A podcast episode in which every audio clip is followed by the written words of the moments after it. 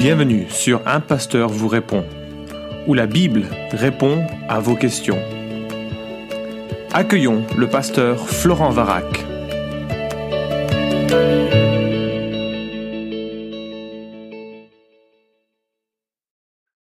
La question est posée. Vous vous sentez pas en décalage entre les Écritures et le véritable Évangile? Vivez-vous des miracles dignes des Écritures? Alors je perçois dans cette question un petit reproche euh, que certains chrétiens n'auraient pas la puissance de Dieu de la même manière que d'autres groupes de chrétiens. Alors dans un premier ou dans un précédent podcast, j'ai évoqué la notion des miracles et de l'évangile, quelle était la part de l'un et de l'autre, leur définition.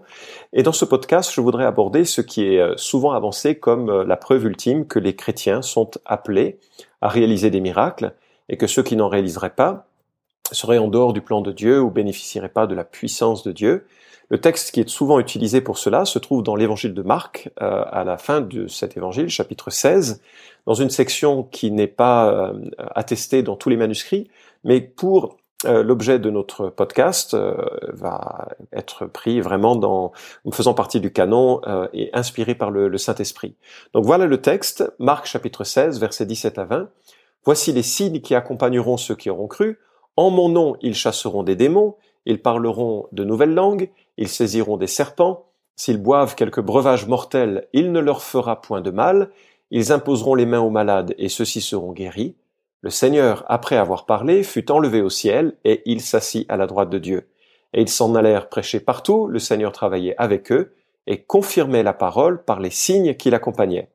C'est un texte magnifique hein, qui euh, semble lancer euh, l'Église, les chrétiens, enfin c'est ce que l'on va avoir, dans la réalisation de miracles euh, qui semblent aussi exceptionnels que ceux que nous trouvons dans le livre des Actes ou dans les Évangiles. Alors qu'en est-il? Eh Il y a trois lectures sur ce texte. La première lecture, c'est la lecture charismatique classique qui dit que tous les croyants ont l'autorité de faire des miracles. Et il s'appuie sur deux éléments du texte. Le caractère général du verset 17, euh, voici les signes euh, de ceux qui auront cru.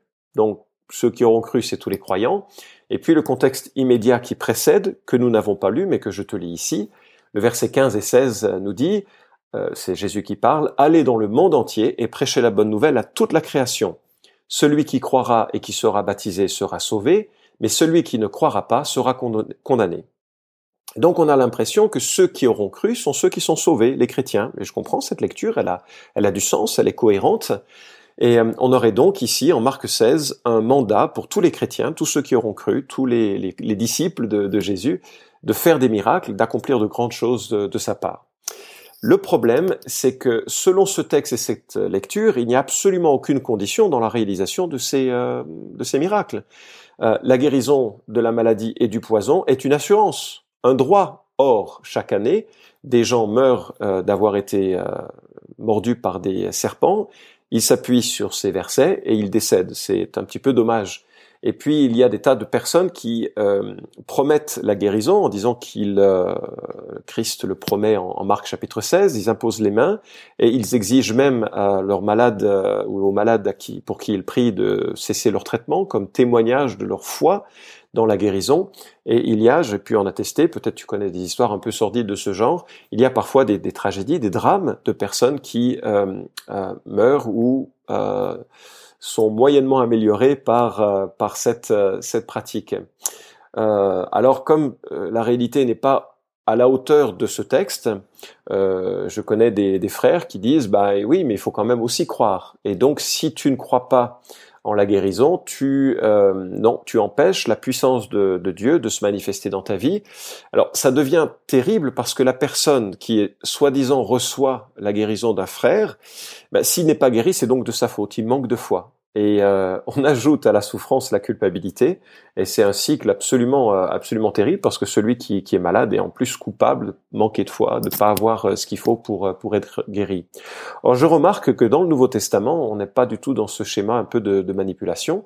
Jésus guérit les dix lépreux, même si euh, sur les dix, euh, on dirait qu'il y en a qu'un qui soit vraiment un, croyant, un homme qui, aime Jésus, et, les, neuf autres euh, s'en vont sans, rien dire. On voit des gens dont la foi est faible et que Jésus guérit parce qu'il veut le faire, et on n'a pas du tout la perception que Lazare avait la foi en sa guérison.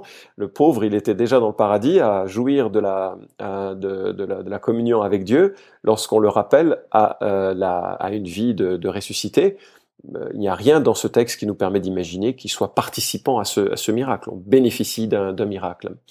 Et donc je suis un peu gêné par cette lecture un peu directe de ce texte, sans aucune réflexion sur le reste du Nouveau Testament. Ce qui me conduit à la deuxième lecture qui est euh, faite de ce texte et que je vais qualifier de la lecture évangélique classique, classique dans le sens où euh, et je discutais avec un, un théologien éminent, euh, peut-être le plus grand théologien euh, en France, de, de cette, cette, question. Je lui demandais un peu son, sa perspective et son avis. Et lui, il voit dans, dans le texte de Marc 16 quelque chose qu'il faut lire en lien avec 1 Corinthiens 12 et les charismes. Et il y aurait dans le texte de Marc 16 la possibilité de faire des miracles, possibilité contingente à ceux qui ont reçu le don de guérison ou le don de faire des miracles.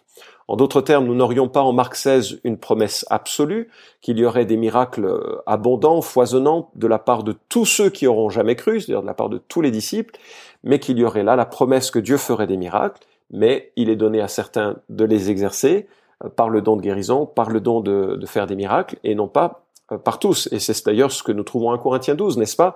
L'apôtre Paul fait vraiment attention à distinguer les dons en fonction des personnes. À un autre, il est donné le don des langues. À un autre, il est donné le don d'interpréter les langues. À un autre, il est donné tel don et tel don. À un autre, à un autre, à un autre. On a chacun des dons différents et il y aurait certaines personnes qui auraient reçu le don de guérison et que c'est à eux donc que revient le droit, le privilège, l'autorité de faire des miracles. C'est la lecture classique qui dit oui, les dons de guérison existent encore, Marc XVI euh, le rend possible, et c'est dépendant de ceux qui ont ce don spécifique. Et je te renvoie au euh, podcast précédent, une personne qui aurait de tels dons, elle réaliserait des miracles réels, hein, c'est-à-dire qu'il n'y a pas de, faux miracles ou des miracles euh, qui, euh, qui, auxquels il faudrait croire pour qu'ils aient lieu. Ils ont vraiment lieu, ils sont instantanés, indépendants de la gravité de, de, de, la maladie, souvent collectifs. Voilà les qualités que je trouve dans le Nouveau Testament pour les guérisons du Seigneur et des apôtres. Troisième lecture qui est la mienne. Alors je comprends qu'on n'est pas majoritaire dans cette lecture-là, euh, mais je crois de plus en plus en tout cas, euh, et qui voit dans ce dans ce texte, et ça a été la position euh, assez assez dominante dans, dans certains mouvements d'Église depuis depuis des siècles, qui voit dans le Marc chapitre 16 le mandat pour les apôtres de faire des miracles, et que c'est ce sont les apôtres principalement qui sont visés lorsqu'il est dit euh, euh, ceux qui auront cru. Et je vais en donner les raisons.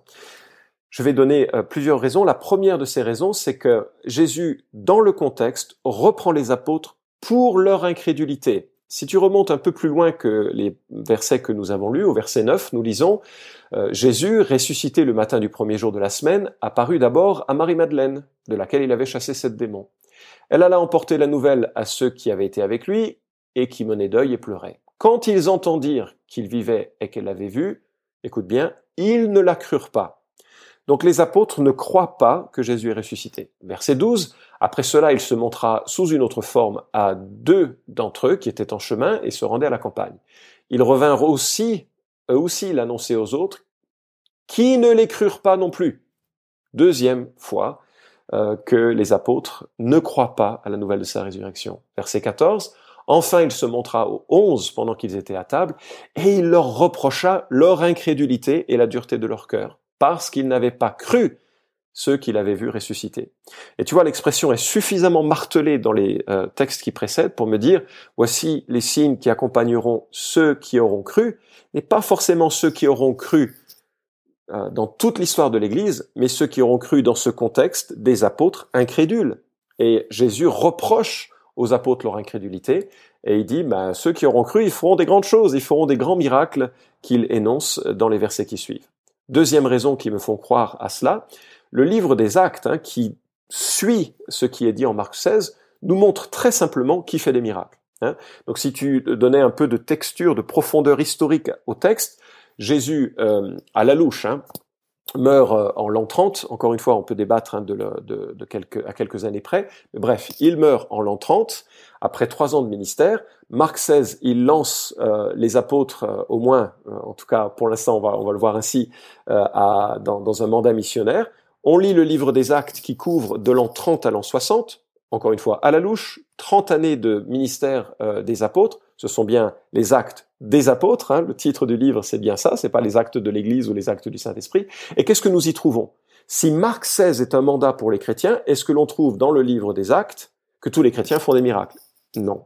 En fait, je t'invite à la lecture de plusieurs textes, acte 2, 43, la crainte s'emparait de chacun, et il se faisait beaucoup de prodiges et de signes par les apôtres. Tu as entendu? Par les apôtres. Euh, ce sont eux qui font des miracles. Quelque temps plus tard, Actes chapitre 5, verset 12, beaucoup de signes et de prodiges se faisaient au milieu du peuple par les mains des apôtres. Ils se tenaient tous d'un commun accord au portique de Salomon. Personne parmi les autres n'osait se joindre à eux, mais le peuple les louait hautement. Les multitudes d'hommes et de femmes qui croyaient au Seigneur augmentaient toujours plus. On apportait les malades dans les rues, on les plaçait sur des litières et des grabats, afin que lors du passage de Pierre, Pierre, apôtres, son nombre au moins puisse couvrir l'un d'entre eux, et la multitude accourait aussi des villes voisines de Jérusalem et apportait des malades et des gens tourmentés par des esprits impurs, et tous étaient guéris. Et là encore, je remarque, euh, beaucoup de signes de prodiges se faisaient au milieu du peuple par les mains des apôtres. Dans le livre des actes, on ne trouve que deux catégories de gens qui font des miracles.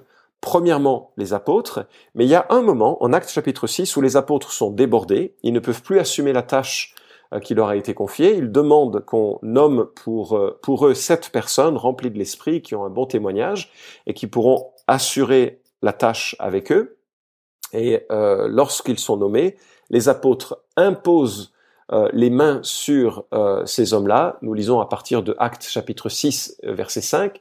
Ils élurent Étienne, homme plein de foi et d'Esprit Saint, Philippe, Procor, Nicanor, Timon, Parménas, Nicolas, prosélyte d'Antioche.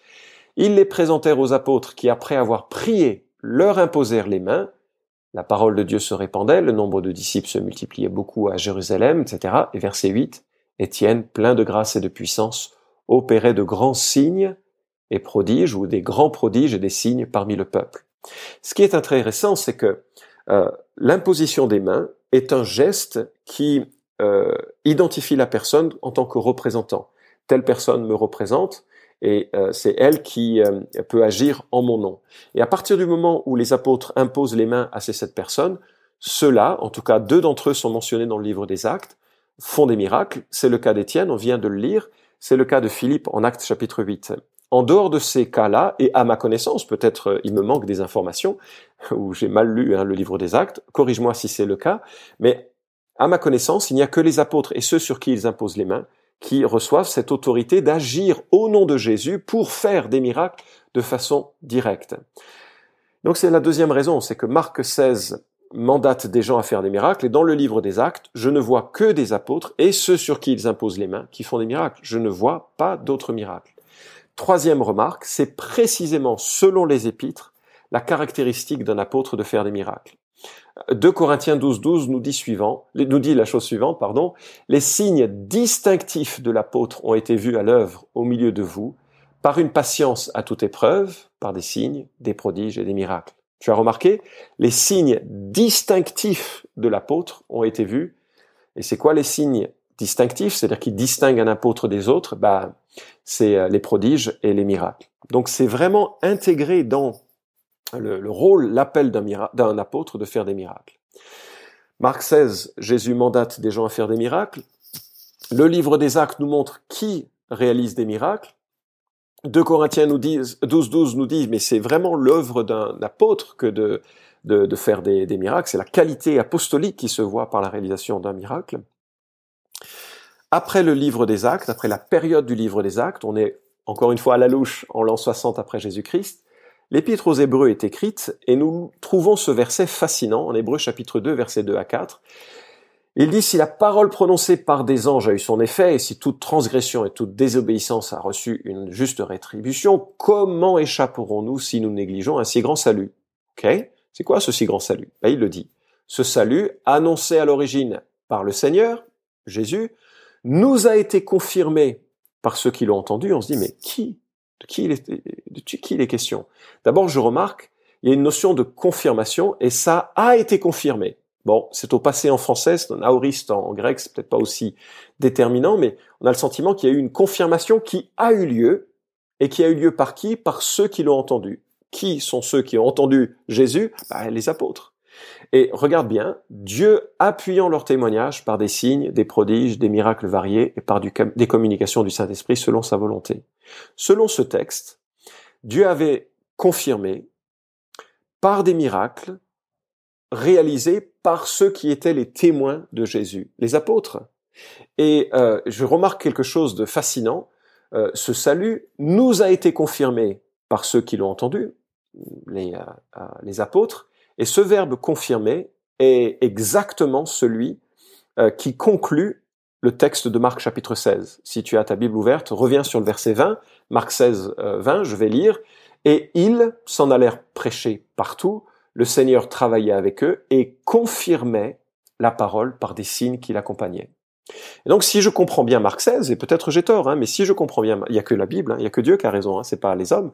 Mais si je comprends bien l'Écriture, Marc 16 mandate des gens à faire des miracles. Le livre des Actes nous montre que ce sont les apôtres et ceux sur qui ils imposent les mains pour qu'ils les représentent qui font des miracles. À la fin du livre des Actes, euh, nous lisons en Hébreu chapitre 2 que ce travail de confirmation a été réalisé précisément comme Marc 16, 20 le disait, c'est-à-dire que les apôtres confirmaient les, euh, euh, ce nouveau message qu'était l'évangile par, par les miracles. Et je ferai une dernière remarque à ce sujet, une cinquième raison qui me font croire que Marc XVI est un mandat pour les apôtres, c'est que le dernier livre, pris dans l'ordre chronologique, j'entends, le dernier livre écrit sur les, qui contient la mention de dons spirituels, c'est le livre de 1 Pierre, et voici ce que nous lisons. Puisque chacun a reçu un don, mettez-le au service des autres en bons intendants de la grâce si diverse de Dieu. Si quelqu'un parle, que ce soit selon les oracles de Dieu, si quelqu'un sert, que ce soit par la force que Dieu lui accorde, afin qu'en toute chose Dieu soit glorifié par Jésus-Christ, à qui appartiennent la gloire et la puissance au siècle des siècles. Amen. Qu'est-ce que je vois? C'est qu'il y a là deux catégories de dons, celui qui parle et celui qui sert. Et j'ai l'impression hein, que certains dons spirituels ont été donnés comme fondement, fondation euh, à l'Église, aux, par les apôtres qui donnaient le, le, le fondement pour l'ensemble de l'Église et qui donnaient un nouveau message qu'est l'Évangile et qu'ils avaient une autorité particulière. À la fin euh, de, euh, du, du, premier siècle, vers la fin du premier siècle, lorsque l'apôtre Pierre parle des dons spirituels, il ne mentionne que deux formes de dons, le don de service et le don de parole. Alors je sais qu'en disant ça, je vais choquer pas mal euh, d'auditeurs qui vont dire oui, mais alors donc Dieu fait pas de miracles? Absolument, Dieu fait des miracles. Et tu as totalement la liberté et euh, le privilège de prier, de jeûner, de chercher la face de Dieu pour que Dieu fasse des miracles. Mais tu vois, il y a une différence entre un Pierre qui dit je te l'ordonne au nom de Jésus, lève-toi et marche. Là, il prend l'autorité que Christ lui a confiée et en son nom, il réalise un miracle. Et puis la prière que tu peux faire au chevet d'un malade en disant Seigneur, je t'en supplie, relève ce malade. Et pourquoi pas, par l'onction d'huile des anciens, euh, par l'imposition des mains, qui est tout à fait symbolique et, légitime, chercher à ce que Dieu intervienne. Mais avec cette conscience que Dieu intervient comme il veut, qu'il n'y a pas de, euh, de promesses de guérison en tout temps, que parfois les plus grands hommes de Dieu ont été malades, c'était le cas dans la Bible, c'est le cas encore aujourd'hui, et qu'il faut accompagner ceux qui souffrent de compassion et pas de culpabilité en leur disant qu'il leur manque de la foi. En tout cas, voilà ma compréhension de Marc chapitre 16, et, euh, et j'espère que euh, ben, ça a suscité en toi le désir de creuser l'écriture, encore une fois, Dieu seul a raison, et donc c'est à chacun de réfléchir aux bases de sa compréhension et voir si ça tient la route. Bon courage pour ça. Merci d'avoir écouté cet épisode d'un pasteur vous répond. Posez vos questions en nous envoyant un email à question@toutpoursagloire.com. Retrouvez cet épisode et tous les précédents sur notre site toutpoursagloire.com.